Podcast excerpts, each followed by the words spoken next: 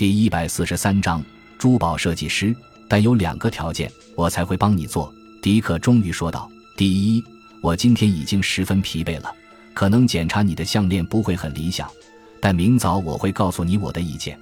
不过意见不是正式的，和我的公司不相干。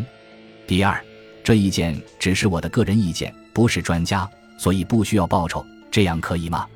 怎么不可以呢？迪克先生，你太高尚了。”我非常高兴接受你的条件，很好，安娜小姐，你是我们的证人。现在，请把箱子还给我。安娜好奇地看着他，你今晚不把箱子留在保险箱里？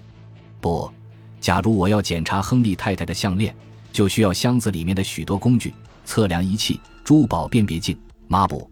你们俩为什么这么古怪地看着我？两个女人互相对望了一眼，然后回过头来看着迪克。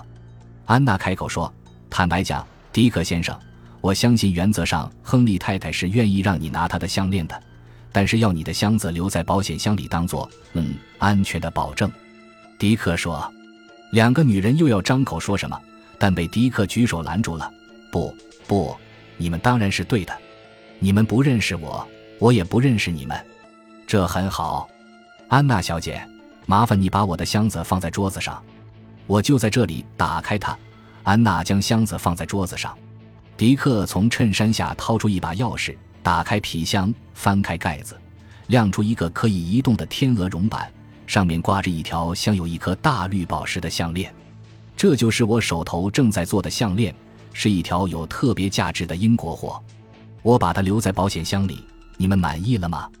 安娜看看亨利太太，这很合理。亨利太太，你说呢？是的，我想是的。老天，这样是不是有点尴尬呢？几分钟前我还在求人家，不过我希望你能理解，这是我们的传家宝。我非常理解，迪克说。实际上，应该我自己提出留东西担保。我唯一能找到的借口就是我饿昏了头，这全是由于米尔太太的菜单。于是他取下那只天鹅绒板上的项链，小心地用一块布包起来，递给安娜。然后放下箱子的盖，啪的一声关上。女士们，如果没有什么，我现在要回我的房间了。再见。两个女人默默地看着迪克走出办公室，一手提着箱子，一手拿着亨利太太的项链。第二天早饭后，迪克回到温泉办公室结账，安娜和亨利太太都在那等着他。早晨好，两位女士，他招呼道。早晨好，迪克先生。安娜说。我来拿账单，你和亨利太太谈正经事哦。是的，亨利太太说，我想听听你的高见，迪克先生。安娜离开办公室，迪克和亨利太太坐了下来，在桌子上打开项链。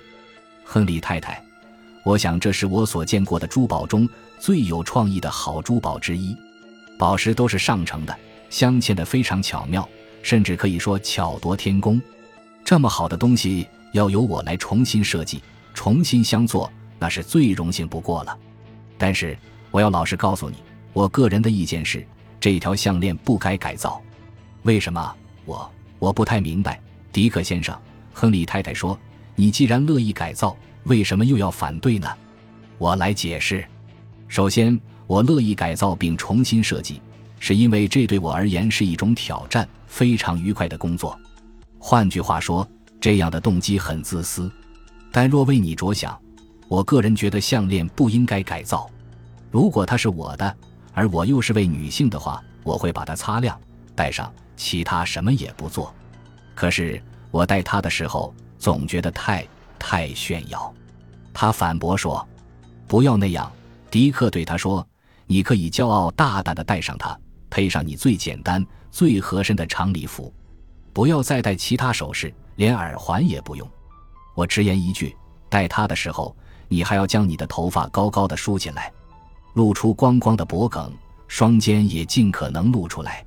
换句话说，大胆炫耀项链，而不用再戴其他饰物。迪克先生，他兴奋起来。你的主意非常高明，你说的非常有道理。你这么想，我很高兴。迪克说着，盖上项链盒，递还给他。这时，安娜走进来。啊，我的账单。谢谢你，他瞥了一眼账单，从口袋里取出一沓旅行支票，多欠了些钱，请将余额分给马尔克和他的助手们。你太慷慨了，迪克先生。这没什么。他看了看窗外，一辆出租车驶过来。我叫的出租车来了，我要告辞了。我可以取回我存放的项链吗？当然可以。安娜打开保险箱，把包着的项链递给迪克。他接过来，放进皮箱，并锁上箱子。我们希望你能再来，他说。迪克哈哈大笑说：“我可希望不要再来。虽然我承认你们的治疗非常好。”马尔克今天早晨给我量身体，发现我减的不止一天一寸，腰围减了三寸，胸围两寸，大腿各一寸半，七天总共减了八寸。相信我，如果再减肥的话，我会直接来这里的。啊，现在我得快点了，再见，两位。他蹒跚地走向出租车，一手提着衣箱，一手提着珠宝箱。后面，安罗和亨利太太含笑目送着他上车离开。那天晚上，他打开行李之后，便离开他在墨西哥城永久居住的旅馆，走到林荫大道上，停在一个杂志架前，拿起了最近出版的《体重周刊》。然后他走进酒吧，柜台顶头他最喜欢的位置空着，他便坐了上去。晚上好，迪克先生。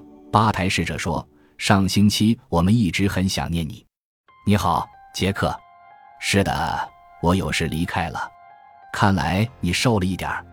杰克说：“是啊，是啊，我是瘦了点儿。”杰克递给他一张菜单，然后到柜台那头招呼另一位顾客了。迪克一边看菜单，一边打哈欠。他很疲倦。昨天晚上他花了大半夜时间。取下亨利太太项链上值钱的宝石，装上相似的赝品。他还没有去看收购赃物的人，所以那宝石现在还在他的箱子里，和他的假项链放在一起。据估计，那宝石价值三万到三万五千元，他可以净得八九千元。这些钱够他在这里过一年了。等钱用完时，美国总还有别处的温泉在等待着他的到访。迪克先生，请问点好菜了吗？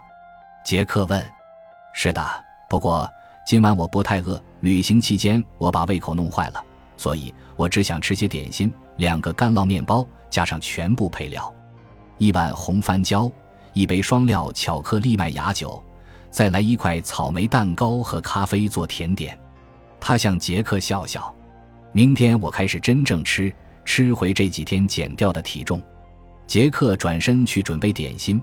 迪克则开始读起了他的体重杂志。感谢您的收听，喜欢别忘了订阅加关注，主页有更多精彩内容。